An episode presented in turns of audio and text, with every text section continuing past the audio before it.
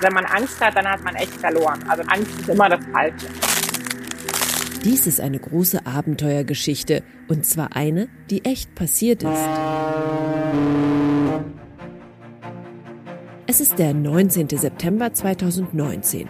Im Hafen von Tromsø, ganz im Norden von Norwegen, legt das größte deutsche Forschungsschiff ab, die Polarstern. Kurs die Arktis. 100 Menschen sind an Bord, die Crew und Wissenschaftlerinnen und Wissenschaftler aus 20 Nationen. Reporterinnen und Reporter aus der ganzen Welt blicken dem Eisbrecher hinterher und berichten. Aufwendigste Arktis-Expedition aller Zeiten startet. Eingefroren im Eis. Polarstern auf der Suche nach den Spuren des Klimawandels. Es ist schon fast Herbst, als die Polarstern aufbricht. So hoch im Norden ist das Meer bald kaum mehr befahrbar. Die Eisschollen sind dann so mächtig, dass auch die Polarstern, einer der besten Eisbrecher der Welt, nicht mehr durchkommt. Aber das Forschungsschiff soll auch gar nicht durch das Eis brechen. Sie soll ins Eis fahren und einfrieren, sich festfrieren an einer Eisscholle, um mit ihr durch das Nordpolarmeer zu treiben. Ein verrückter Plan, aber auch genial mit dem Eisschollentaxi durch die winterliche Polarnacht. Das war eigentlich das erste Mal, dass es eine richtige Expedition war. Heißt, ich fahre los und ich weiß nicht so richtig, wann ich zurückkomme. Da sind wir losgefahren, haben uns einfrieren lassen. Aber ob es denn letztendlich klappt, wusste keiner. Wir haben das über viele, viele Jahre geplant. Wir haben gemeinsam Visionen entwickelt, was wir erforschen wollen. Es war dann ja die Mission, für ein Jahr durch die Arktis zu driften.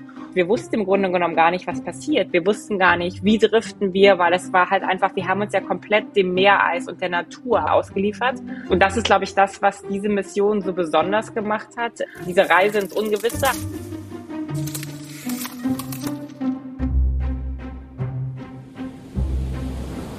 Ziel war klar, ein Jahr lang in der Arktis zu forschen, Daten über Eis, Schnee, Meer und Wetter zu sammeln. Dafür mussten sie einiges wagen. Nur wenige Menschen sind so weit nach Norden vorgedrungen, vor allem im Winter, wenn es minus 40 Grad kalt wird und komplett dunkel. Die Polarnacht, ein halbes Jahr lang lässt sich die Sonne nicht blicken. Und dann die Eisbären. Und der Bär kam auch gerade wieder zurück zu uns. Und ich dachte in dem Moment, oh Mann, der Bär ist ganz schön groß. Und was ist, wenn das Eis die Scholle bricht? In fünf Podcast-Folgen erzählen wir euch das Abenteuer der Mosaikexpedition, der größten Forschungsreise aller Zeiten. Mit dabei sind unsere Polar-Podcast-Kinder Meta, Jonathan und Federico. Und was ist, wenn man sich verletzt oder was erfriert? Was sie so halt für Werkzeuge haben. Wo geht man aufs Klo und wo spürt man das hin? Wie war das Essen? Wie schläft es sich? Ob sie schon neue Sachen rausgefunden haben. Kapitäne der Polarstern, die Sicherheitsexpertin an Bord, der Koch, die Fotografin und die Wissenschaftlerinnen und Wissenschaftler erzählen uns von ihren Erlebnissen auf der Expedition. Auf dünnem Eis ist ein Podcast des Deutschen Technikmuseums. Den Podcast findet ihr auf den gängigen Podcast-Plattformen und auf der Internetseite des Museums.